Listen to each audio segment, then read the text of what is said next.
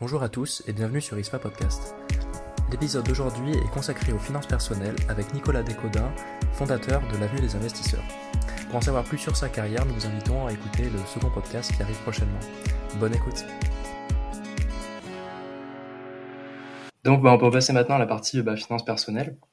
Déjà pour commencer, une première question assez euh, dense quand même. Est-ce que tu pourrais expliquer les grands principes euh, de la finance personnelle avec bah, toutes les erreurs à ne pas commettre, tout ça? Alors, les grands principes, déjà, c'est qu'il faut investir selon ses projets. Mmh. Quel est ton projet dans la vie? Même tes projets, parce qu'en principe, on a plusieurs projets. Il faut penser à ces projets court terme, moyen terme, long terme. Il y a, trois, trois, échéances. On peut prendre même une feuille blanche, faire trois colonnes et mettre ces projets dans les trois colonnes court terme, moyen terme, long terme. En fait, chaque investissement qu'on va réaliser, ça dépend de l'échéance. Ça dépend de l'échéance de ces projets. Par exemple, euh, si ton, projet, c'est de te payer euh, une voiture, tu en as besoin dans deux ans, la mhm. voiture, bah, il faut que tu places sur un placement euh, pas risqué, mais pas risqué. Et tant pis s'il n'y a pas de rendement, mais il faut que ce soit pas risqué parce que tu auras besoin de l'argent dans deux ans. Donc il faut que ce soit pas risqué et il faut que ce soit liquide. C'est-à-dire qu'il faut que tu puisses retirer l'argent rapidement quand on aura besoin pour acheter la voiture. Donc là, tu vois, pas risqué et liquide, ben, finalement, c'est le livret A. 3% de rendement, c'est déjà pas mal. En ce moment, le, rendement est augmenté. C'est le livret A ou, euh, ou, les fonds euros. Les fonds euros en assurance vie, c'est euh, sécurisé. On en reparlera plus tard, mais en assurance vie, tu as accès aux fonds euros. Le fonds euro, c'est un placement sécurisé, sans risque de perte en capital, que tu peux retirer quand tu veux. Donc là, c'est le critère euh, sécurisé et le critère liquidité qui t'importe. Ce n'est pas le critère rendement. À l'inverse, si tu veux aussi épargner pour du long terme pour ta retraite, alors là, le critère euh, liquidité, tu t'en fous parce que tu n'as pas besoin de retirer l'argent en un coup, en un clic. C'est dans quand tu auras 65 ans peut-être la retraite. Donc tu peux placer à très long terme. Tu pourras retirer euh, deux ans avant ou un an avant. Tu as le temps de retirer. Quoi. Donc le critère liquidité, il n'est pas très important. Euh, le critère sécurité, il n'est pas non plus très important parce que en 40 ans, tu as 20 ans, tu as le temps de placer en action et en immobilier, même si ça fait des hauts et des bas, même si c'est volatile, bah, ce n'est pas très grave. Euh, il y a des années qui seront à la baisse, c'est pas grave, tu places sur 40 ans.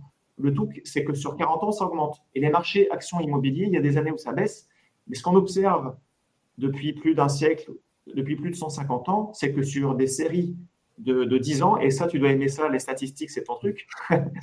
mais quand on regarde les statistiques des marchés actions immobiliers, en fait, sur des périodes de 10 ans, plutôt 20 ans, soyons conservateurs, disons que sur des périodes de 20 ans, les actions, ça n'a jamais baissé. Ça peut baisser sur 3-4 ans, c'est arrivé, mais sur des périodes de 20 ans, tu n'as aucune période de 20 ans qui a baissé. Donc, là, tu comprends mon raisonnement, c'est pour ça qu'il faut investir à long terme des actions, au moins 10 ans, parce qu'à 10 ans, tu as 99% de probabilité que les marchés montent. Donc, il faut investir sur le long terme. Mais pas n'importe quoi, attention, il ne faut pas faire du trading ou des actions au pif. On en parlera peut-être plus précisément, mais le marché action, il y a une façon très facile d'investir globalement sur le marché action, c'est les trackers. Un tracker World, tu achètes en un ordre 1500 euh, actions mondiales et 1500 plus grosses actions. Dedans, tu as Tesla, euh, Amazon, Google, LVMH, Kering. Voilà, tu as les plus grandes actions. Donc, c'est très, c'est très, euh, voilà, es assez serein, tu es très diversifié, mais tu investi quasiment sur tout le marché action. Donc là, là c'est bien tu, surfes sur la tendance historique long terme des actions. Donc, pour investir, pour placer pendant deux ans pour t'acheter une voiture, ah non, pas les actions, c'est trop risqué sur deux ans. Les marchés montent et baissent. Mais si c'est plus de dix ans, la retraite typiquement dans 30-40 ans, là, tu peux investir à fond sur les actions. Tu vois l'idée? Donc, c'est pour ça qu'il faut partager, euh, réfléchir à tes projets court terme, moyen terme, long terme. Court terme, on cherche la sécurité, il faut que ça soit liquide. Donc, les livrets, c'est très bien, ou les fonds euros. Euh, en revanche, les projets long terme, là, investis plutôt en actions ou en immobilier. Parce qu'il faut du long terme, parce qu'il y a des années où ça peut baisser, mais sur 10 ans, c'est très très rare que ça baisse sur, sur des échéances de 10 ans. Donc il faut du long terme et c'est très rentable. Les actions, c'est 7% par an en moyenne. 7% par an. Alors faites un petit calcul, les matheux, 7% par an sur 10 ans, ce n'est pas 70% euh, de performance. C'est par exemple 10 000 euros 1,07 puissance 10, hmm. ça fait euh, plus de 100%. Avec les intérêts composés, ça ne fait pas plus 70%, ça fait plus 100%. Et sur 20 ans, encore mieux. ça fera euh, plus 200% à peu près sur 20 ans. x3. x4, pardon, ça fera x4, plus 300%. Parce que le marché action, plus 7% par an, en fait, ça double tous les 10 ans.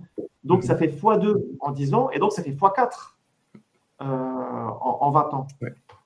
100 000 euros se transforme en 400 000 euros, ça fait x4. Donc, ça fait plus 300% en 20 ans. C'est énorme.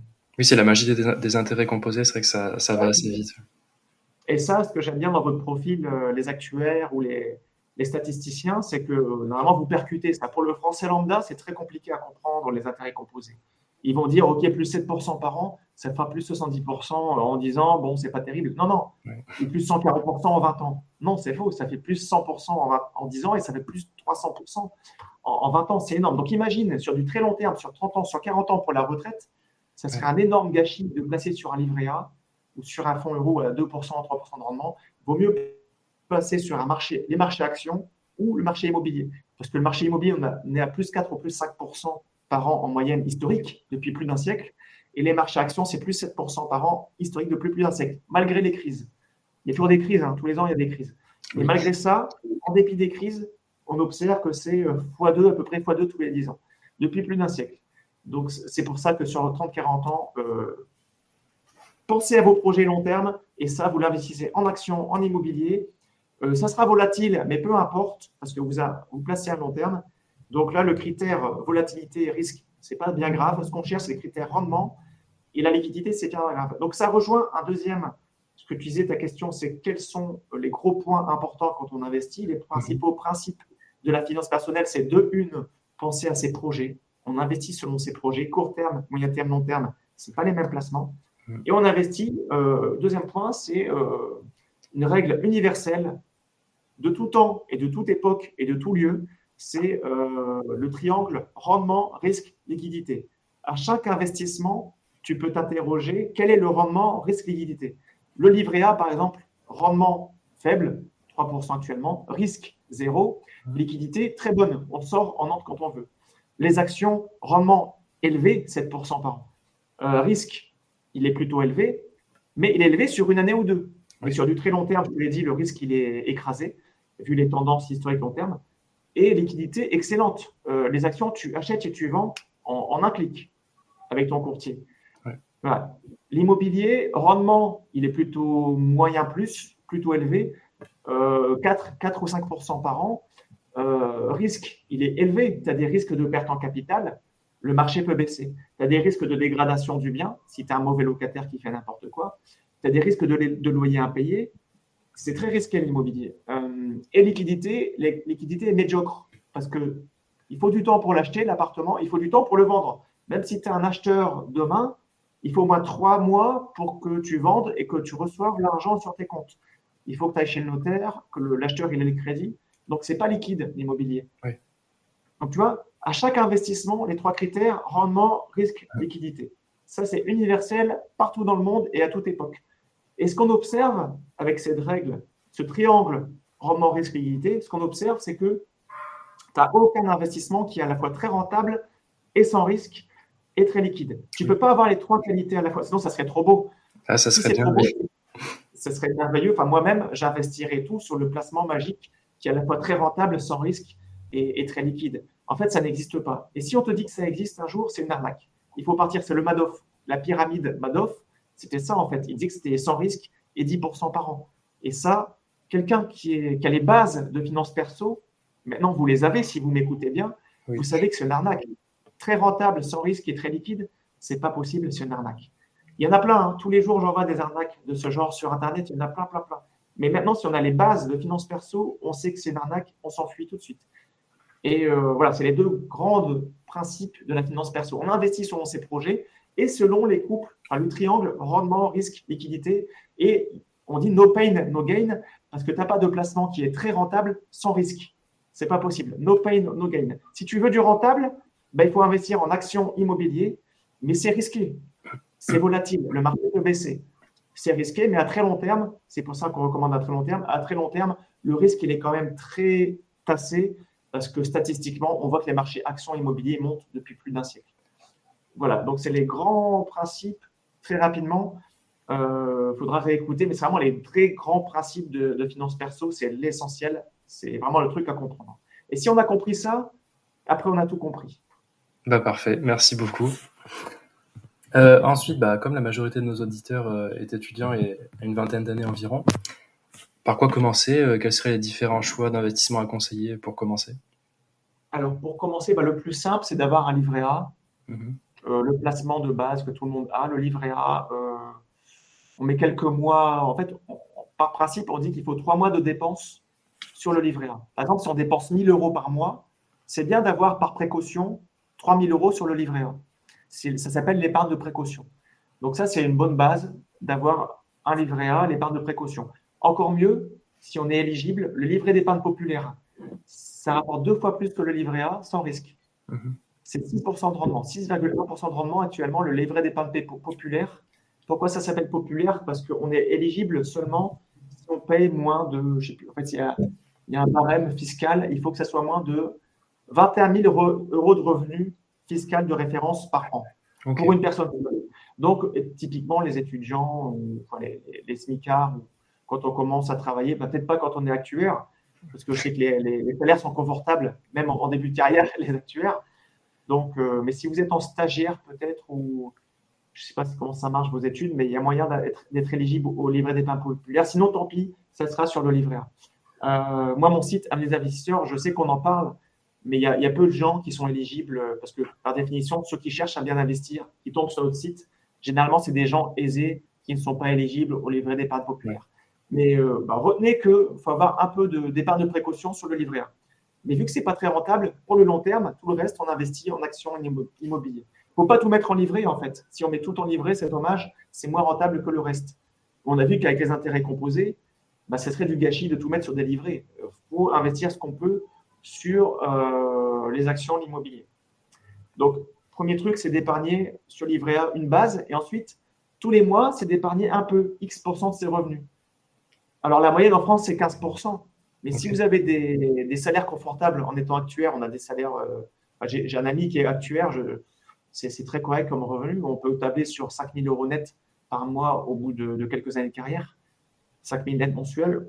Là, j'estime qu'on peut épargner 30% de ses revenus. À ce niveau de mhm. salaire, ce n'est pas déconnant d'épargner 30% de ses revenus, ça fait 1500 euros par mois. Ce n'est pas déconnant. Donc, bah après, si vous êtes flambeur, tant pis. Épargnez seulement 500 euros par mois. Mais si vous êtes à peu près normal, on peut épargner 30% de nos revenus quand on a des revenus de 5000 euros par mois. Euh, les hauts revenus, je connais des médecins, des entrepreneurs qui gagnent 20 000 euros par mois. Là, on peut épargner 50% de revenus c'est plus facile. Mais la moyenne française, c'est 15%. En moyenne, c'est 15%, donc euh, un actuaire, ça peut être 25-30%. Bah, en fait, l'idée, c'est qu'il faut épargner X% de ses revenus tous les mois. Ça, c'est un flux d'épargne et ça alimente un stock de produits d'épargne, un stock de votre patrimoine, en fait. Mhm. En fait, votre patrimoine il va se former par un flux d'épargne continu tous les mois.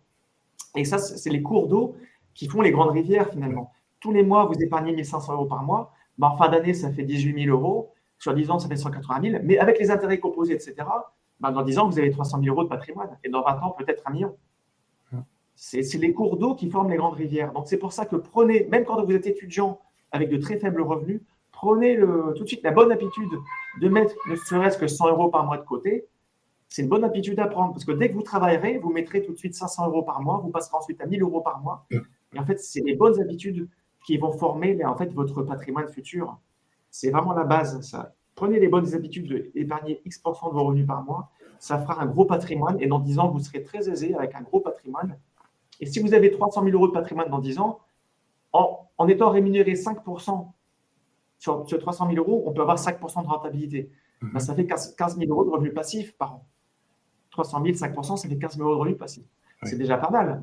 Dans 20 ans, ça vous fera peut-être même 40 000 ou 50 000 euros de revenus passifs par an si vous épargnez bien donc là, vous pourrez passer à mi-temps si vous gérez bien. Dans 20 ans, vous pourrez passer à mi-temps. c'est ça, non, mais c'est des choix de carrière à faire aussi. Ça permet de, bah, d'avoir le choix plus tard de savoir si on continue ou non, selon si ça nous intéresse. Bah, c'est pour ça qu'au bout de 15 ans, moi, militaire, j'ai pu quitter l'armée sans, sans, peur parce que j'avais déjà un bon patrimoine, parce que j'avais épargné toute ma vie. J'ai pu quitter l'armée, alors que d'autres camarades au même grade que moi, au même revenu que moi, ils disaient Mais comment tu fais euh, moi, je ne peux pas, j'ai une femme à nourrir, des gosses, ben, moi aussi, mais, mais j'ai réussi, j'ai épargné toute ma vie. Donc là, j'ai un bon patrimoine. Et même si je trouve pas de, même si j'ai pas de revenus demain, peu importe, je sais que je peux tenir au moins 10 ans sur mes, mes revenus passifs, je pourrais tenir longtemps à l'aise. Donc, j'ai pas de sujet, j'ai pas de souci là-dessus. Je, quitte. Et au pire, je travaillerai, euh, je trouverai. Si mon entreprise ne marche pas, dans 5 ans, dans 10 ans, je deviendrai salarié, c'est pas grave. Mais en fait, j'étais très, très serein. Quoi. Ça offre une sérénité euh, d'avoir un patrimoine. Oui, bah, j'imagine. Et après, ça offre des revenus passifs confortables. Quand tu veux quitter ton travail à 50 ans, tu peux passer en retraite partielle à. Enfin, tu peux passer soit, soit rentier à 50 ans, soit tu passes à mi-temps et tu as des revenus confortables sans travailler. Et, c'est ça qui est sympa. Mm-hmm. Oui, ça peut être pas mal comme deuxième partie de vie, effectivement. euh, Mais ça, sont de bien placer. Si tu épargnes 1000 euros par mois, mais dans des, dans des arnaques, oui. Euh, là, tu rien. Quoi. Donc, attention, épargnez bien X% de vos revenus par mois, c'est un premier effort, c'est sympa. C'est la discipline d'épargne. Ça, c'est le mental. Ça, c'est je peux rien faire pour vous. C'est à vous de le faire. En revanche, nous, ce qu'on apprend sur Avis Investisseurs, c'est ben, votre épargne que vous faites tous les mois, c'est bien, mais il faut bien la placer. Parce que si vous la placez mal à 2% de rendement, ben, par exemple, 500 euros par mois à 2% de rendement, je n'ai pas les chiffres en tête, mais dans 30 ans, ça fera que 300 000 euros de patrimoine. Alors que la même somme, 500 euros par mois à 5%, ça fera 600 000 euros ou 700 000 euros de patrimoine. Ça change du tout au tout mhm. sur le patrimoine. La, façon dont vous placez, la même somme placée tous les mois, ça, peut faire x3 sur votre patrimoine par rapport à quelqu'un qui ne sait pas comment placer, qui, écoute son banquier. Si vous lisez bien avec les investisseurs gratuitement, vous serez bien placé, vous aurez trois fois plus de patrimoine que celui qui fait n'importe quoi.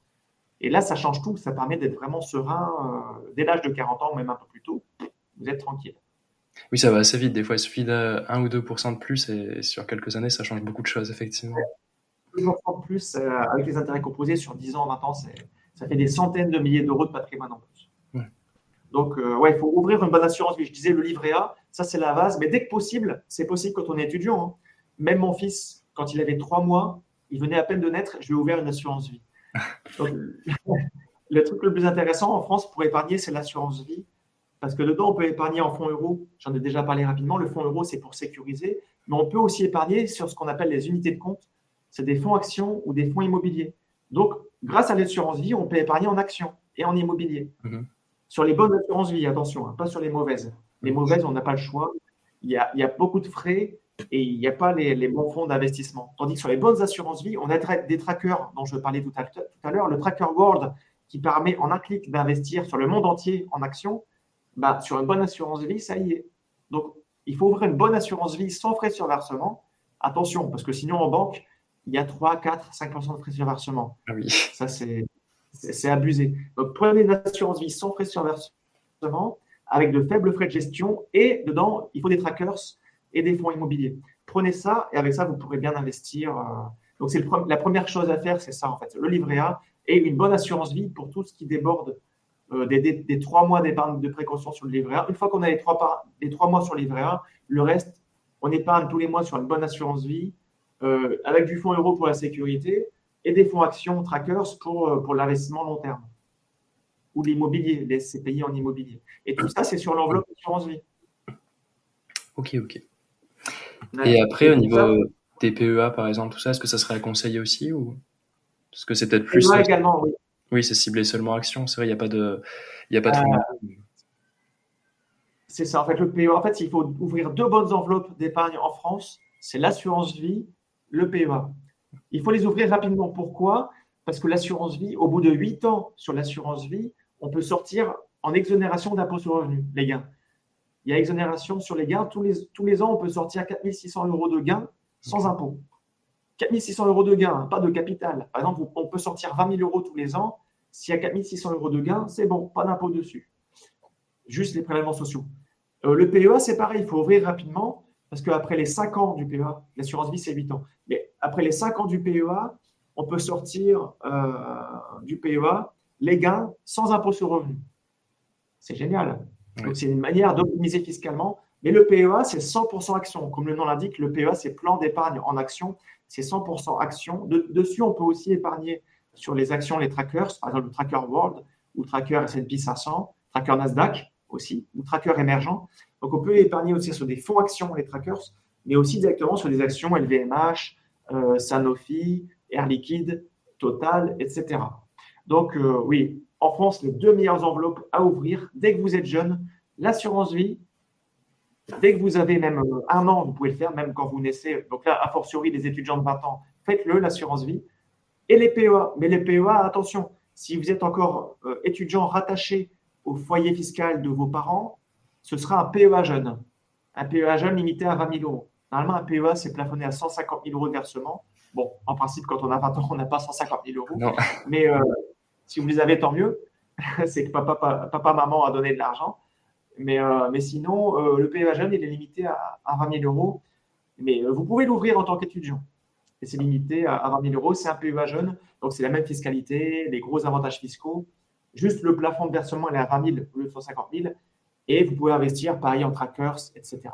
Donc, euh, oui, ouvrez le livret A, normalement, c'est fait pour l'épargne de précaution. Et tout le reste, c'est en assurance vie et en PEA. Mais attention, le PEA, c'est seulement pour les actions.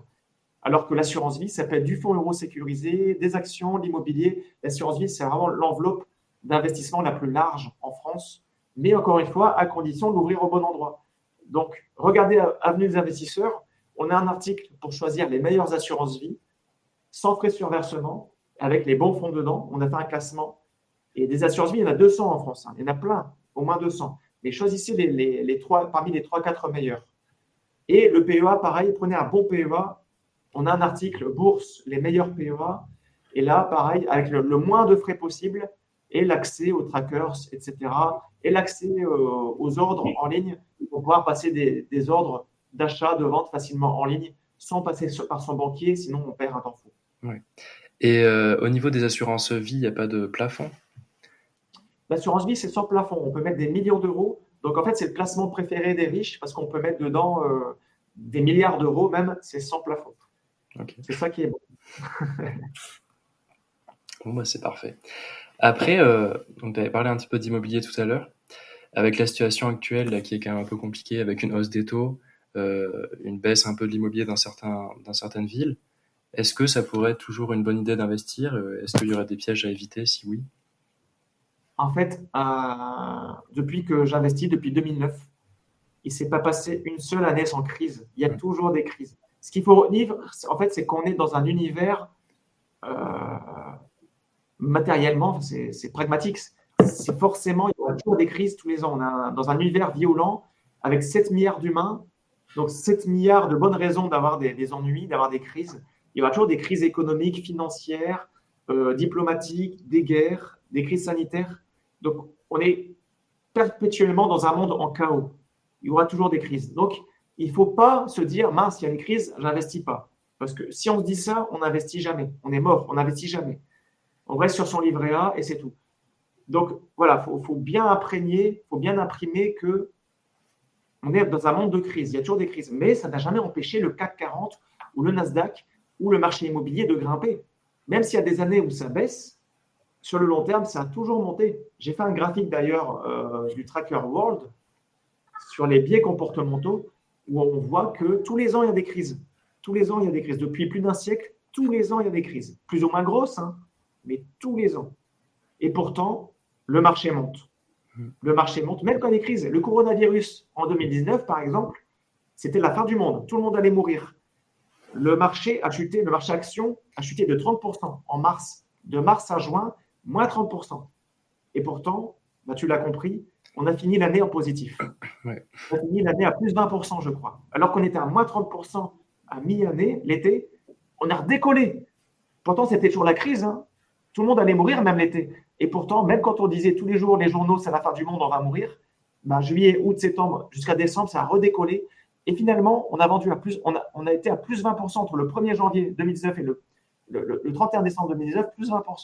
Donc, imagine les gens qui ont vendu en panique pendant le printemps en disant mince, ça baisse, je vends. Ils ont perdu un pognon de dingue, alors que le marché tout de suite est à redécoller. C'est pour ça que moi, je fais aucun timing. Je me dis, c'est une crise, actuellement, c'est la crise, mais je m'en fous. Euh, oui, c'est triste, c'est la crise, c'est triste, mais financièrement, moi, ce n'est pas un sujet. Je continue d'investir tous les mois en actions, en immobilier. Tout ce qui m'importe, c'est que j'investis sur mes projets. On rejoint le grand principe dont j'ai parlé tout à l'heure, il faut investir sur ces projets. Et donc, mon projet, il est toujours d'investir à long terme pour ma retraite. Et donc, bah, je continue d'investir parce que même si le marché baisse provisoirement, ce n'est pas un problème. J'achète moins cher. Au contraire, c'est même un, avantage. Le marché baisse, c'est les soldes. Donc, j'investis comme tous les mois, j'investis, c'est génial. Et là, depuis le début de l'année, euh, pourtant, c'est la crise, a priori. 2023, euh, il paraît que c'est la crise. Mais moi, sur mes portefeuilles, pour moi, ce n'est pas la crise, c'est la fête. On est à plus 13% euh, en bourse sur le, tracker board. Plus 13%. Même le Nasdaq, enfin même le, CAC 40, souvent qui est à la peine, il a plus 12% aussi le, CAC 40. Ça monte à fond. Et pourtant, c'est la crise. Donc c'est pour ça que, bon, les crises, moi, j'écoute plus les infos. Les crises, ça ne veut rien dire. Enfin, il y a toujours des crises économiques ou, financières. Ou... Même s'il y a une crise financière, ça n'empêche pas les marchés de monter. Et l'immobilier, c'est pareil. Depuis un an, le marché immobilier, même à Paris, il baisse de 7% depuis un an. Mais ce n'est pas grave, ça va remonter. Au contraire, moi, 7%, c'est bien, c'est bien intéressant de négocier. La crise, c'est le moment où il faut négocier. L'immobilier, ce n'est pas comme la bourse. La bourse, c'est coté, c'est un marché coté. On achète euh, forcément en sol quand, quand ça baisse. Tandis que l'immobilier, c'est pas coté. Donc, il y a des vendeurs qui s'accrochent sur leur prix. Donc là, il faut, là, il faut négocier. S'il dit que le prix est à 12 000 euros le mètre carré, non, non. Non, Coco. tu n'as pas réalisé que le marché il a baissé? Le marché il a baissé. Moi, je négocie à moins 10%. Donc, l'immobilier, il faut négocier. Il ne faut pas acheter au prix euh, actuel. Les prix sont, sont, en baisse. Ça risque de baisser encore au moins un an ou deux. Euh, parce que les taux, si les taux augmentent, les prix baissent. C'est mécanique. Parce que les taux augmentent, donc les gens peuvent moins emprunter, ils empruntent moins en banque. Et donc, vu qu'ils empruntent moins, ils mettent moins dans l'immobilier, donc les prix immobiliers baissent. Et vous, c'est un avantage pour vous, les jeunes. Vous achèterez moins cher. Mais, euh, mais oui, donc l'idée, c'est que même si c'est la crise, tant qu'on investit à long terme, il faut continuer d'investir en, en actions immobilières. C'est pour ça que dans le grand principe, dans les grands principes, j'ai parlé de vos projets, court terme, long, terme, c'est tout ce qu'il faut savoir en fait. On s'en fout du timing, crise ou pas crise. Tout ce qu'il faut savoir, c'est j'ai investi à long terme, ok. Alors j'ai investi en actions immobilières, c'est pendant 30-40 ans, donc j'ai le temps. Même si ça baisse ponctuellement, ça remontera. Par contre, il faut bien savoir investir en action. Il ne faut pas faire n'importe quoi. Il ne faut pas faire du trading. Donc, pour bien investir en action, déjà, un bon ouvrier doit avoir des bons outils. Donc, moi, bon épargnant, il faut que j'ai une bonne assurance vie et un bon PEA. Première chose. Et deuxième chose, il ne faut pas que je fasse du trading ou des trucs au hasard. Non. En action, j'investis simplement sur le tracker World. Comme ça, en un ordre, j'investis sur les 1600 actions qui fonctionnent le mieux dans le monde, avec les plus gros profits. Et pour l'immobilier, attention, c'est beaucoup plus complexe. Euh, là, je ne peux pas en parler, sinon ça durera deux heures, mais l'immobilier, si vous voulez avoir 5% de rendement, la moyenne long terme, il euh, ne faut pas faire n'importe quoi. Il ne faut pas acheter le premier appartement venu. Euh, il faut étudier quel appartement je cherche. Il faut savoir calculer quel est le rendement. Souvent, je pose la question aux gens, ils ne savent pas me répondre. Ah non, vous achetez un appartement que vous louez 600 euros, 500 euros par mois. Tu le loues 500 euros par mois, tu l'achètes à 100 000 euros. Quel est le rendement brut sans compter les impôts? Est-ce que tu saurais me dire? Le bah, il faudrait déjà commencer à regarder un peu. Euh, bah, je sais pas, il y a sûrement un emprunt déjà pour 100 000 euros. Non, en fait, le rendement brut, peu importe l'emprunt, c'est pas un sujet. On compte pas les intérêts d'emprunt encore. Ça, c'est le rendement net. Mais le rendement brut, il faut, il faut calculer simplement le, revenu par rapport au, prix, sans, compter les, impôts, les, intérêts d'emprunt, etc. Du coup, c'est c'était 500 euros par mois? Ouais. Donc, ça fait 6 000, ça fait 6 voilà, bravo, c'est une bonne première étape. Souvent, je donne des conférences et c'est un test. Et pourtant, des gens très bien placés, hein, des cadres supérieurs, des, gens très bien placés, ils sont incapables de calculer les rendements. Même quand j'explique que c'est la, simple formule, les revenus annuels par rapport à ce qui est investi, tu l'as fait. 500 euros par mois, ça fait 6 000 euros l'année, donc ça fait 6% Pour 100 000 euros investis, c'est facile, 6% brut. Comme un livret A d'ailleurs. J'ai 10 000 euros sur mon livret A à 3 de rendement bah, ça fait 300 euros d'intérêt. C'est pareil. Oui. Sans compter, euh, peu importe si j'ai emprunté, ça, fait, même si j'emprunte 10 000 euros que je passe sur un livret A, bah, le rendement, ça, ça fait 3% brut et ça fait 300 euh, euros. Donc voilà, même, même sur un livret A, en fait, les gens ne comprennent pas quand je dis 3% d'un livret A, combien ça fait pour 10 000 euros placés à la fin de l'année? Bah, toi, tu sauras bien, ça fait 300 euros. Mais même des gens bien placés au cadre ils ne savent pas faire un produit en croix ou les, les pourcents. En fait, quand on place, quand on investit, pas besoin d'être bon en maths. Moi, je suis nul en maths. Pas besoin d'être bon en maths, il faut juste avoir le bon sens et calculer les rendements. Donc, il faut juste comprendre les, pourcentages. Si tu comprends les pourcentages, bah, tu sauras calculer les rendements bruts, nets, etc. Donc là, l'immobilier, pareil. J'investis si j'ai au moins 4% euh, net de rendement. Donc 3% brut, enfin 6% brut, ok, c'est pas mal. Mais après, je retire de mes 6 000 euros de revenus, je retire mes charges, mes impôts, etc. Si je tombe à 3 000 euros de revenus nets, après, les charges, après les impôts, bah là, 3 000 euros net pour 100 000, ça fait que 3% net, c'est nul, j'investis pas. Moi, je cherche au moins 4% net. Tu vois Donc, premier truc, l'immobilier, il faut vraiment savoir calculer le rendement brut et net. Sinon, euh, tu vas te faire arnaquer, tu vas acheter n'importe quoi. Donc là, l'immobilier, c'est plus compliqué que la bourse. Il faut vraiment calculer les rendements bruts, nets. Encore mieux, il faut même calculer le TRI, taux de rentabilité interne. interne. Donc là, il faut que vous sachiez euh, actualiser les flux. C'est des flux entrants, les cash flows, flux entrants, flux sortants. On actualise tous les ans, on calcule le TRI et on voit le TRI par rapport. Euh, et là, ça actualise plein de choses. Bon, là, c'est compliqué, je ne vais pas pouvoir l'expliquer, euh, même si vous êtes des matheux. Après, on actualise l'actualisation, normalement, ça devrait aller. Mais... ouais, c'est pas compliqué quand on est actuaire. vous connaissez les calculs. Même sur Excel, il y a une formule TRI égale TRI, entre parenthèses, on actualise les flux. Et j'ai un exemple sur Avenue Investisseurs. J'ai mis un exemple de calcul de rendement euh, de TRI, d'investissement immobilier. J'ai même mis mon fichier Excel, donc euh, vous remplacez les chiffres. Mais idéalement, c'est ça ce qu'il faut faire. Quand on investit en immobilier, comme dirait Stéphane Plaza, c'est l'emplacement, l'emplacement, l'emplacement, pour acheter au bon endroit, dans un bon quartier qui va se valoriser. Mais c'est surtout, bah, avant, calculer le TRI, le rendement brut net et le TRI. Parce que si c'est moins de 5% par an net, il bah, ne euh, faut pas investir, c'est nul. Parce que, comme je disais, ce qu'il faut dire, c'est le, triangle rendement, risque, liquidité. Si c'est que 3% net dans l'immobilier, alors que c'est risqué et que c'est pas liquide, bah, je préfère investir en fonds euros à 3%. Tu vois? Oui, Il faut avoir le rendement risque. Il faut rémunérer le risque. L'immobilier, c'est risqué. Donc, si j'ai pas au moins 4 ou 5% net, ben, je n'investis pas dans l'immobilier, j'investis sur un fonds euro sans risque. Tu vois? Donc voilà, on, rejoint à chaque fois, à chaque fois, on rattrape les grands principes. Donc, tu as posé les questions dans le bon ordre, tu vois. La base, on raccroche toujours aux bases. C'est quels sont les grands principes Rendement, risque, liquidité. Ben là, si si j'ai pas 4 ou 5% net, l'immobilier, ben ça vaut pas le coup. C'est trop risqué. No pain, no gain. Moi, je veux bien avoir euh, le pain, la souffrance, mais il faut au moins que j'ai 4 ou 5% net de rendement. Donc voilà, l'immobilier, il faut bien calculer les rendements. Voilà, vous avez compris les bases. Oui, c'est tout bon, merci. Euh, ensuite, bah, du coup, on a déjà commencé à en parler un petit peu avec le PEA et, les assurances vie. Euh, on a quand même pas mal d'impôts en France.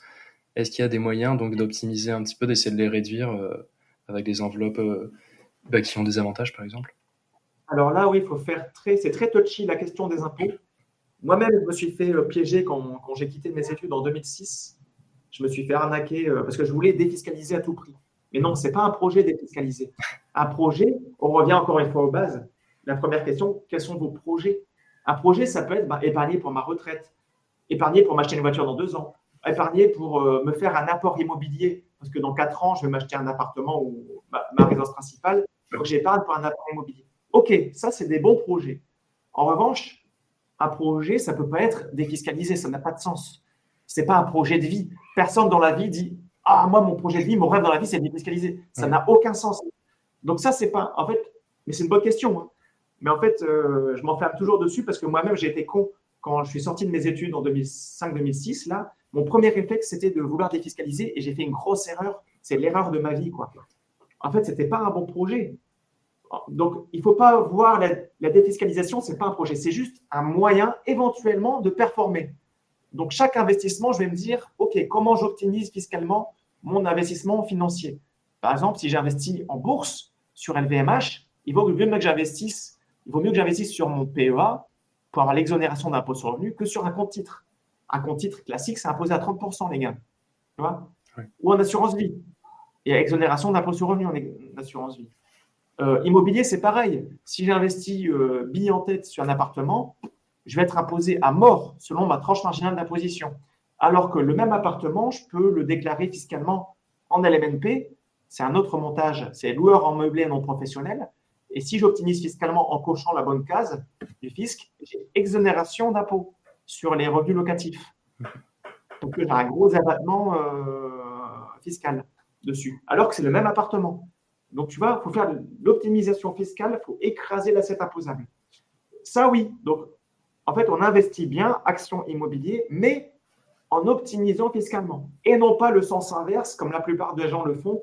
Plein de gens se disent, je vais défiscaliser, donc j'achète ce qu'on appelle un, Pinel, un appartement en Pinel pour mhm. défiscaliser. Et ça, c'est ça, c'est caca. Ça, c'est pas touche. Tu vas défiscaliser à, à peu près 18%. Donc, sur un appartement, par exemple, à 200 000 euros, ça fait 36 000 euros de réduction d'impôt sur 9 ans. Mhm. Sur 9 ans, 36 000, ça fait à peu près 4 euh, 000 euros de réduction d'impôt par an. Euh, ok, tu es content, mais si tu as un rendement pourri et que tu vends à moitié prix ton appartement Pinel, tu as perdu de l'argent finalement. Parce que là, il y, a plein de gens, et c'était mon cas quand j'étais jeune, ça s'appelait le Robien à l'époque. Maintenant, c'est le Pinel. Mais le Pinel, si tu achètes un appartement pour avoir une réduction d'impôt, mais voilà, si tu achètes l'appartement, que tu as 20% de réduction d'impôt, ouais, génial, je l'achète, j'ai 20% de réduction d'impôt. Mais si 9 ans plus tard, tu le vends à moitié prix, à moins 50%, bah, tu es d'accord, tu as perdu de l'argent. Oui, effectivement. 20% de réduction d'impôt, mais tu vas à, moins 50%, tu as perdu. Donc, c'est pour ça que, attention, les, réductions d'impôt, les défiscalisations, c'est très piégeux. Généralement, c'est un piège à compte. Moi, je me, je me bats contre ça. Sur Avenue investisseurs aussi, on a un article pour la comment défiscaliser. Et la règle qu'on explique, c'est investissez d'abord intelligemment. Investissez bien et optimisez fiscalement. Mais n'investissez pas pour défiscaliser parce que la plupart des investissements de défiscalisation, c'est vendu par des banques ou par des conseillers en gestion de patrimoine qui n'ont aucune vergogne, qui prennent des grosses commissions. À Pinel, c'est entre 5 et 10% de commission. Je pourrais en vendre. Je suis agréé par l'AMF, l'autorité des marchés financiers. Si je veux, je peux en vendre. Et là, je me gave. C'est entre 5 et 10 de commission. Un appartement à 200 000 euros, je gagne 5 ou 10 000 euros dessus de commission. C'est pour ça que les banques adorent en vendre ou les conseillers en gestion de patrimoine adorent en vendre. C'est des grosses commissions. Mais moi, je suis objectif et neutre. Je dis non, comparez. C'est pas parce que vous avez 20% de réduction d'impôt que ce sera plus rentable. En l'occurrence, non, statistiquement, la Cour des comptes a fait des, statistiques dessus et ils ont vu que la plupart du temps, les gens vendent en moins-value. Donc, en fait, c'est de l'argent perdu. Tu défiscalises un peu, mais tu perds beaucoup en moins-value. Donc, c'est pas rentable. Voilà. Donc, c'est ça l'idée à retenir. Ne soyez pas aveuglés par la défiscalisation parce que la plupart du temps, ce n'est pas rentable. Pareil pour les Sofica. Les Sofica, c'est de défiscaliser 50% en investissant dans le cinéma d'auteur. Sauf que quand on regarde les statistiques, eh ben, la plupart des gens défiscalisent même pas 40%, mais ils perdent 70% en moins-value. Ah. C'est perdant.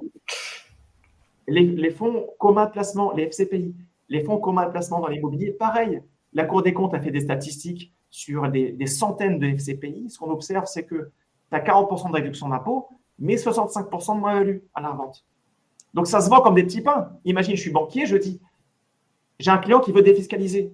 Ok, je fais mon job. Vous voulez défiscaliser? Ben, Je vous vends ça. Vous défiscalisez 45%. Ben, j'ai fait mon job. La personne, elle est contente qu'elle défiscalise 45%. Mais dans 5 ans, dans 10 ans, elle reviendra avec 70% de moins-value. Finalement, elle aura perdu de l'argent. Mais c'est pas grave, le banquier, il sera plus là. Il aura changé, ça sera plus le même. Tu vois? Oui, c'est ça. Attention, les défisques et attention, les vendeurs en fait, moi, j'appelle ça des vendeurs en banque et la plupart des conseillers en gestion de patrimoine, ils sont rémunérés en retrait commission. Donc, en fait, ce n'est pas vraiment des conseillers, c'est des vendeurs, des commerciaux. Ils vendent leurs trucs, ils font leur commission, mais ce n'est pas du conseil, c'est biaisé, ce n'est pas du bon conseil. Le bon conseil, il va étudier tout dans sa globalité. Il va voir, il va dire, déjà, il va dire non, défiscaliser, ce n'est pas un projet. Et après, il va dire, OK, on va investir en actions immobilières, mais de façon intelligente, en optimisant fiscalement.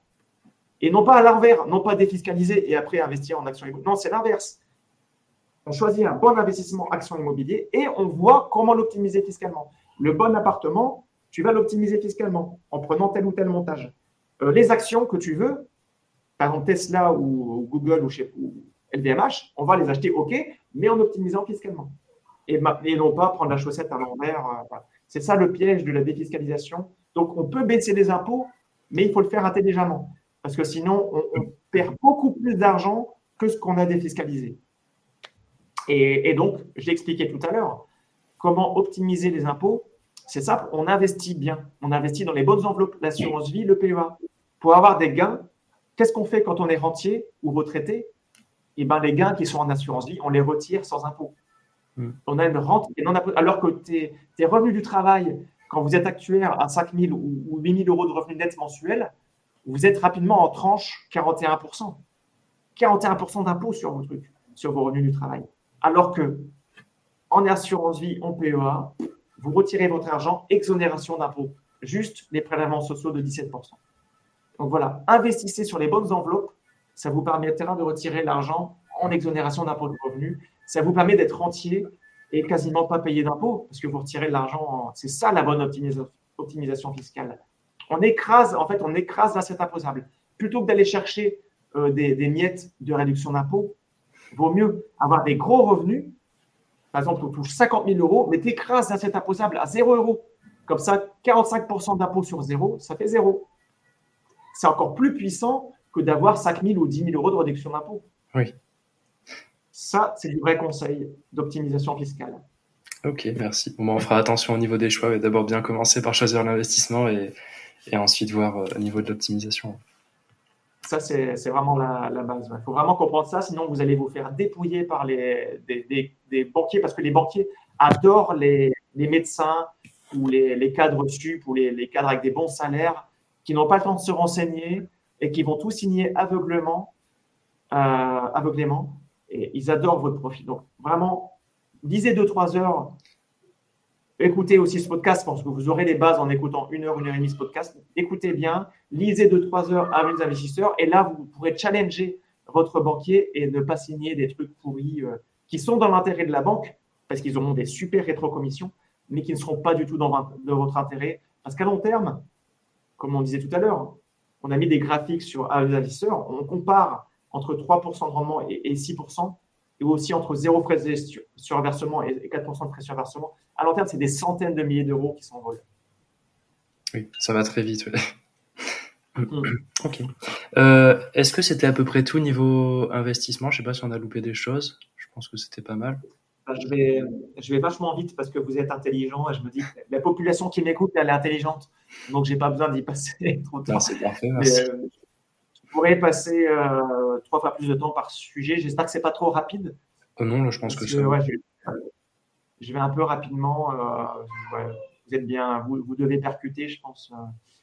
mais ouais, j'ai donné l'essentiel des, des, méthodes. Lisez bien après comment on investit en bourse. En fait, les, deux gros facteurs d'enrichissement, c'est dès lors de, placer tous les mois et de bien placer au bon endroit. Donc, la bonne assurance vie sur des trackers action pour le long terme, ou le fonds euro pour la sécurité, euh, ou l'immobilier aussi pour le long terme. Et donc, les bonnes enveloppes, en fait, c'est des bonnes enveloppes et dedans, on met les, les bons ingrédients. C'est comme si on cuisinait, en fait. Quand on investit, c'est comme si on cuisinait. On choisit les bonnes marmites, la bonne assurance vie, le bon PEA, et dedans, on met les bons ingrédients. Il faut choisir les bons ingrédients dedans. Parce que si on prend une bonne marmite, mais qu'on met n'importe quoi dedans, le repas, il va être dégueulasse. Hein. Oui, non, j'aime bien l'analogie. Ou si on choisit euh, une mauvaise casserole, mais qu'on cuit un, super aliment, mais qu'on le met dans une mauvaise casserole, pareil, ça ne va pas être terrible non plus. Donc, il faut choisir une bonne marmite, une bonne enveloppe. L'enveloppe, c'est l'assurance vie, le PEA. Et dedans, il faut mettre les bons ingrédients pour bien les cuisiner. En fait, l'enveloppe, c'est ce qui détermine la fiscalité. L'assurance vie, le PEA, c'est des niches fiscales. On a bien choisi l'enveloppe. Avec au bon endroit, regardez les comparatifs, meilleure assurance vie, meilleur PEA, au bon endroit pour éviter les frais. Mais après, il faut bien choisir les ingrédients qu'on met dedans pour pas mettre n'importe quoi. Parce que si vous faites du trading dans votre PEA, ça ne va pas marcher. C'est marrant, c'est rigolo, mais euh, statistiquement, c'est perdant. On voit que 80, plus de 98% des traders sont perdants par rapport à un tracker World qui va simplement reproduire la performance euh, de l'indice World. Ou le tracker CAC 40. Le tracker CAC 40, il réplique simplement la performance du CAC 40. Le CAC 40, cette année, il fait plus 12%. Bah, mon tracker CAC 40, il est à plus 12%. Alors qu'un trader qui achète des actions au pif pour faire mieux que le CAC 40, il est très probable qu'à long terme, il, sera battu. Bah, d'ailleurs, il y a des statistiques qui sortent hein, tous les ans. On voit que les, gérants de fonds actifs, les traders professionnels, ils sont plus de 95% à être battus par euh, le tracker qu'ils cherchent à répliquer. Donc c'est pour ça qu'au bout d'un moment, on est pragmatique. On se dit, bon, ce n'est pas la peine que je perde du temps à, investir, à faire du trading. J'investis juste sur un tracker et euh, j'aurai une meilleure performance sans me fatiguer. Et c'est pareil en immobilier. Si on ne veut pas se fatiguer euh, à chercher des appartements, à faire des investissements locatifs, euh, c'est du boulot. Aussi, c'est du boulot de gestion et c'est du risque. La méthode passive, c'est simplement d'acheter des SCPI. SCPI, c'est les sociétés de placement immobilier. Mhm. SCPI. Et avec ça, c'est comme si on achetait un gros parc immobilier. Et dans une SCPI, il peut y avoir des centaines d'immeubles. Et c'est quelqu'un qui gère pour nous. C'est un gérant professionnel qui gère les SCPI, qui achète des immeubles, qui les revend, qui verse les loyers. Donc moi, j'ai cinq ou six SCPI à titre perso, parce que je suis fainéant, et j'investis dedans. Et comme un rentier, en fait, je ne gère rien. C'est euh, la société de gestion qui me reverse mes loyers. Tous les mois ou tous les trimestres, je reçois mes loyers sans rien faire. Donc ça, c'est un peu la méthode euh, immobilier passive, tout comme les trackers, c'est la méthode action passive. Et ça, c'est le quatrième critère en fait. J'ai parlé de trois critères universels quand on investit rendement, risque, euh, liquidité. Le quatrième critère, c'est est-ce que vous voulez faire un effort de gestion ou pas? Si vous voulez gérer activement, faites du trading, mais je vous le dis, hein, statistiquement, c'est perdant. Il vaut mieux faire des trackers. Et l'immobilier, c'est pareil. Si vous voulez faire de l'effort de gestion, si vous aimez bien l'immobilier, achetez des appartements, faites du locatif, mais avec la bonne enveloppe fiscale, c'est-à-dire le bon montage fiscal, LMNP par exemple. Mais ça, c'est fatigant, c'est du boulot. Ou passivement, acheter des CPI. Les CPI, pareil, on peut prendre des emprunts immobiliers, on investit en immobilier, passivement, on gère rien.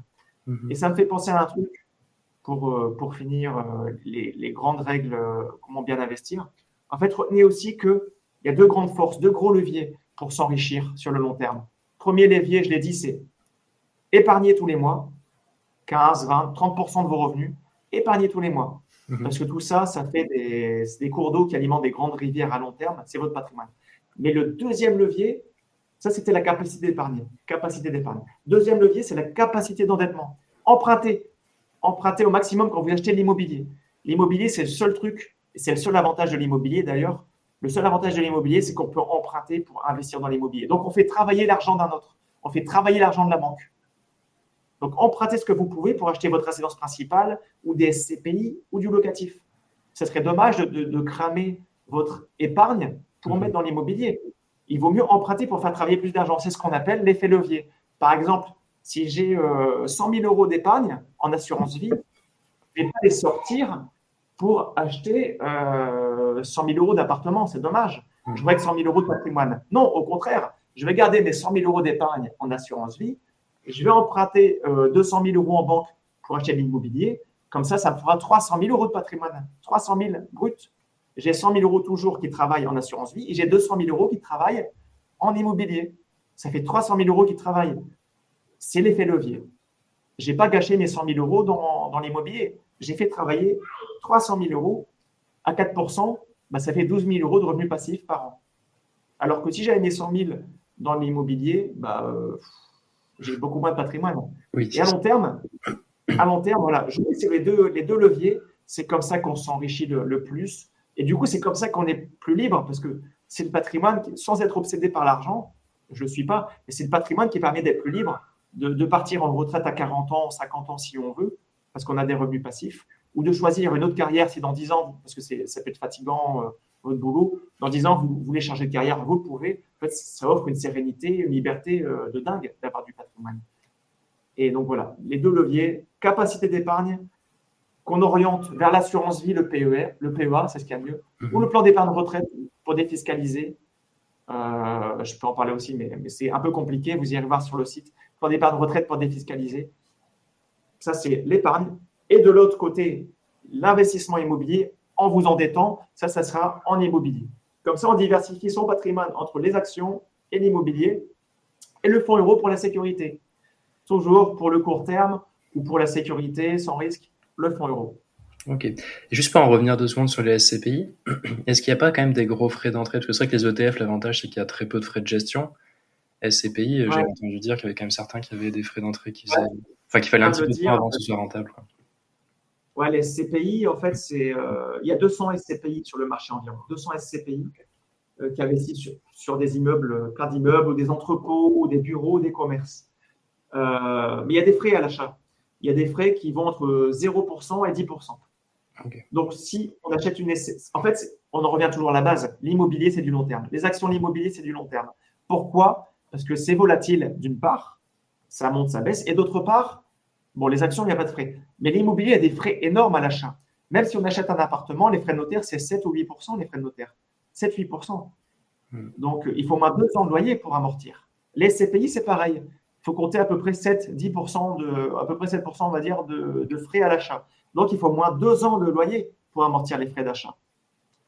Donc oui, effectivement, il y a des gros frais à l'achat, les CPI, c'est pour ça, c'est pour ça qu'on investit à long terme. Sinon, c'est perdant. Sauf si on achète les CPI et qu'on prend 8% de frais et que le, les SCPI, ça grimpe aussi. Enfin, le, si le marché immobilier monte, on gagne de l'argent grâce à la revalorisation des parts de SCPI. Comme mon appartement. Mon appartement, si j'achète 100 000, peut-être que dans 3 ans, il vaut 110 000, plus de 10% de plus-value. Donc là, le, prix peut monter. On gagne de l'argent. En, en, fait, en action immobilier, on gagne de l'argent par les intérêts, entre guillemets. Les actions, c'est les dividendes. Et l'immobilier, c'est les loyers. Donc, on a le rendement qui permet de s'enrichir, mais on a en plus la plus-value sur le long terme qui permet de s'enrichir. C'est les deux trucs qui nous enrichissent avec les actions immobilières. Le rendement, ce qu'on appelle le rendement, et la rentabilité qui inclut euh, la plus-value. Et donc là, en fait, euh, les frais d'achat, tu vas les amortir d'une part parce que tu touches des loyers pendant tous les ans, et d'autre part parce que tu as la... en principe, sur le long terme, les marchés progressent. Ok, merci. Bon, moi, c'était plutôt clair pour la partie investissement. Après, pour ceux qui auraient envie d'aller un peu plus en détail sur certains points, tout ça, est-ce que tu aurais des recommandations de lecture ou de personnes à suivre ou de choses à regarder?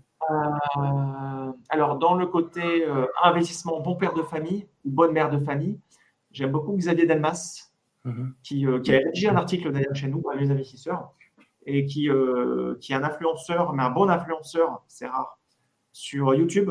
Il fait des vidéos très percutantes, très pertinentes avec une bonne vision euh, sur YouTube. Il a aussi un podcast qui s'appelle euh, Chercheur de valeur. C'est celui que je trouve le plus qualitatif. Mhm. Et on a la même vision, vraiment investissement long terme, pragmatique. Il a, je pense qu'il a 45 ans, Xavier. Donc il a de la bouteille, il connaît euh, les marchés. Il n'est pas à sa première crise. Hein. Il a vu plein de crises. Il a vu pas mal de crises comme moi depuis 2000. depuis 2000 à peu près. voilà, donc il a une bonne vision. C'est pas un petit rigolo qui débarque qui a rien connu et qui investit depuis un an et qui donne des leçons. Non, le mec, il a plus de 20 ans de carrière et il sait il parle et il a la bonne vision. Parce que, attention, la plupart des influenceurs, c'est beaucoup de rigolos sur YouTube ou TikTok. C'est beaucoup de gens qui ont une vision game, game, investissement, euh, trading, etc. Euh, ils veulent faire des coups. Rentier, soyez, soyez rentier en trois ans. Non, ça, c'est des conneries. N'écoutez pas ces gens-là, c'est vraiment du game. Euh, en fait, je fais la part de chance entre les gamers font du game, ils veulent s'amuser. Ils voient l'épargne ou l'investissement comme un jeu. Non, private equity, euh, les crypto-monnaies, euh, etc. Tout ça, c'est du game. Euh, c'est maximum 5% de votre patrimoine. Et nous, on est à l'approche bon père de famille, un peu chiante, je l'accorde, c'est chiant, mais c'est ce qui fonctionne sur le long terme. Les actions d'immobilier, c'est les deux piliers du patrimoine et c'est ce qui fonctionne depuis le début du capitalisme, depuis plus d'un siècle. On a des grandes séries statistiques on sait que ça marche bien. Qu'on soit en période d'inflation, de déflation, ou de désinflation, ou de stagflation, on sait que ça fonctionne à très long terme. Tandis que les crypto-monnaies, par exemple, c'est un gamin. Il y a 15 ans, c'est un jeune gamin fougueux de 15 ans. On ne sait pas trop comment ça se comporte. Donc, pourquoi pas en avoir un peu dans son patrimoine? On estime maximum 5%. Moi, j'en ai hein, des crypto-monnaies, je ne dis pas non, mais maximum 5% de votre patrimoine. Tout le reste, les 95% restants, ça doit du fonds euro pour la sécurité et les actions immobilières à long terme pour le rendement. Voilà. Et on a la même approche euh, d'investissement euh, carré, euh, pertinent, raisonnable avec Xavier Delmax. On est d'accord. Après, la vision game, bon, je ne vais pas vous dire de ne pas écouter, mais écoutez vraiment avec beaucoup de recul. Enfin, moi, j'estime que c'est des rigolos et j'écoute pas. C'est, parfois, je regarde, on m'en parle, je regarde, mais c'est des rigolos. Non, mais c'est vrai que Xavier Delmas, moi, je, le, suis depuis quelques temps. C'est vrai que j'aime beaucoup ses vidéos aussi. Ah. Bah, des bonnes, références. Je pense qu'on a fait à peu près le tour. Est-ce qu'il y a d'autres sujets que tu aimerais aborder euh, pour finir? Euh, bah, Pour résumer, vous avez compris les, grandes notions c'est euh, mm. déjà le rendement, risque, liquidité et effort de gestion. C'est les quatre questions à se poser pour chaque investissement possible. C'est toujours ces quatre questions-là qu'on se pose. Que ce soit un investissement qu'on voit sur Internet ou un conseiller ou un vendeur qui nous propose quelque chose, pensez toujours rendement, risque, liquidité. Parce que lui, le vendeur, il va vous montrer que le rendement. Il a des fiscalisations. Il ne va pas vous dire le risque, qu'est-ce que c'est, ou la liquidité, il s'en fout. Donc pensez, la liquidité, c'est comment je revendrai. Ce que j'achète là maintenant, c'est bien beau, mais comment je revendrai dans 5 ans, 10 ans ou 30 ans euh, Pensez toujours rendement, risque, liquidité et effort de gestion, d'une part, et pensez à vos projets. Qu'est-ce que je veux? Quels sont mes projets? Parce que chaque projet, c'est des investissements différents. Le long terme, c'est action immobilier. Ce serait trop dommage d'investir sur un livret A ou des fonds euros. Pour du long terme, non. Faites travailler bien votre argent, action immobilier. Les actions, c'est en assurance vie ou PEA. L'immobilier, c'est euh, en assurance vie, c'est possible. Il y a des SCPI en assurance vie ou c'est votre résidence principale ou du locatif euh, des appartements. Voilà. Pensez aussi les deux leviers. Euh, capacité d'épargne, 20 ou 30% par mois d'épargne. C'est ce qui vous rendra riche à long terme. Et le levier de l'endettement. Mhm. Voilà. Et surtout, désintoxiquez-vous des, des, commerciaux en banque. Dites-vous que ce n'est pas un conseiller clientèle que vous avez en face de vous, c'est un commercial qui vend ses produits. Que ce soit la BNP ou Société Générale, ou même les banques privées. Hein, euh, j'étais client de banque privée, Crédit Agricole banque privée, BNP banque privée, etc. C'est juste un commercial en costume qui va vous vendre ses produits. Il ne peut pas vous dire non, mon assurance vie elle est mauvaise, allez voir ailleurs. Il ne peut pas vous le dire. Son job, c'est de vendre les produits de sa banque. Donc, ce n'est pas un conseiller, c'est un commercial. Donc, à vous d'avoir beaucoup de recul. Et en gros, en banque, moi, ça me sert, ça fait 15 ans que je n'ai pas pris un produit en banque. Ça me sert seulement pour le compte courant et pour le crédit immobilier. Voilà. La banque, c'est que ça. Compte courant, produit immobilier. Tout le reste, l'épargne, l'investissement, oubliez la banque. Il faut vous renseigner par vous-même. Euh, il y a des spécialistes de l'épargne. Allez voir sur Investisseur, il y a des, courtiers qui sont spécialisés dans l'assurance vie. Il y a des courtiers qui sont spécialisés dans le PEA. Il y a des courtiers spécialisés qui distribuent des SCPI. En fait, en fait à chaque placement son spécialiste. C'est comme euh, ma boulangerie en bas de chez moi, j'adore pour le pain, c'est très bien pour le pain, mais pour la viennoiserie et pour la pâtisserie, ils sont nuls. Je vais dans une viennoiserie, euh, une pâtisserie viennoiserie qui est à 500 mètres plus loin, qui fait des super gâteaux, et, là, ils sont largement meilleurs, ils sont au bon prix. Donc voilà, chaque, chacun sa spécialité. Il y a des boulangeries qui veulent tout faire, ils, vendent des gâteaux, du pain, des. Mais non, chacun son job. Il y en a qui sont bien pour le pain, la baguette, d'autres qui sont bons pour la pâtisserie. Et c'est pareil pour euh, les produits financiers. La banque, je ne crache pas dessus, la banque, c'est super pour le crédit immobilier et pour le compte courant. Quoique le compte courant vaut mieux la, banque en ligne, Boursorama ou Fortuneo. Mais euh, la banque, non, c'est pas pas bon. Pour ce qui est placement, oubliez la banque, allez voir les, meilleurs courtiers, ça se passe en ligne, les meilleurs courtiers en assurance vie et les meilleurs courtiers en, bourse, en PEA ou en compte titre ou en PER, le plan d'épargne retraite. Chacun son job, il y a des spécialistes pour tout. Voilà, donc ça, c'est la grande truc à retenir. Désintoxiquez-vous de votre, entre guillemets, conseiller. C'est un commercial, hein. il a être en commission, ce n'est pas un conseiller. Il faut se désintoxiquer, il faut s'adresser aux bonnes personnes et, euh, et, lisez. Toujours lisez, lisez, lisez. Prenez beaucoup de recul par rapport à ce qu'on vous vend. Lisez. Nous, on compare, regardez les comparatifs à venir des investisseurs, comparatifs, comparatif assurance vie, PEA, compte titre, etc. Et voilà, je pense que vous avoir dit l'essentiel, c'est de toujours prendre beaucoup de recul, même dans votre vie en général. Prenez beaucoup de recul, que ce soit aussi sur les, les médecins ou les, les, garagistes, etc. Il faut vraiment avoir beaucoup de recul. Euh, J'ai discuté avec un ami euh, dentiste et qui me disait, là, c'est c'est n'importe quoi les dentistes, il y en a la moitié qui, qui font n'importe quoi. Je récupère, je récupère des patients où le travail, la couronne a été mal posée, c'est mauvais. Le job, pourtant, il a eu son diplôme de dentiste, mais en fait, le, on commence à donner le, diplôme à un peu n'importe qui. On a baissé les, les, prétentions. Et vu qu'on donne le diplôme aux, je sais pas, aux 300 meilleurs par an en dentaire, le niveau baisse. Et les 300 meilleurs, en fait, là-dedans, il y a des cancres.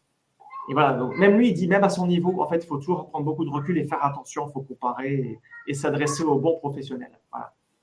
Ou alors, il faut être autonome. Mais moi, autonome, j'ai beau être autodidacte, il y a plein de choses que j'ai apprises en autodidacte, mais euh, dentiste ou médecin, je ne peux pas faire moi-même encore. Donc, oui, il faut savoir bien Puis il y a beaucoup de choses, on n'a pas forcément le temps non plus, donc forcément. Ah, c'est pas possible. En revanche, l'épargne, on a de la chance en France, il y a des bonnes sources. Donc, je disais Xavier Delmas, où Avenue des investisseurs, lisez 3-4 heures ADI et vous serez hyper calé et vous pourrez challenger tous les conseillers. Vous aurez, sans déconner, vous aurez un meilleur niveau que votre conseiller en banque. En lisant simplement 3 heures, ou même en, en, m'ayant écouté là 1h15, en 1h15 d'écoute, vous avez un meilleur niveau que le conseiller lambda qui sort de PTS force de vente, ou plutôt vente de force. vous aurez un meilleur niveau que lui. Bah, merci beaucoup, en tout cas.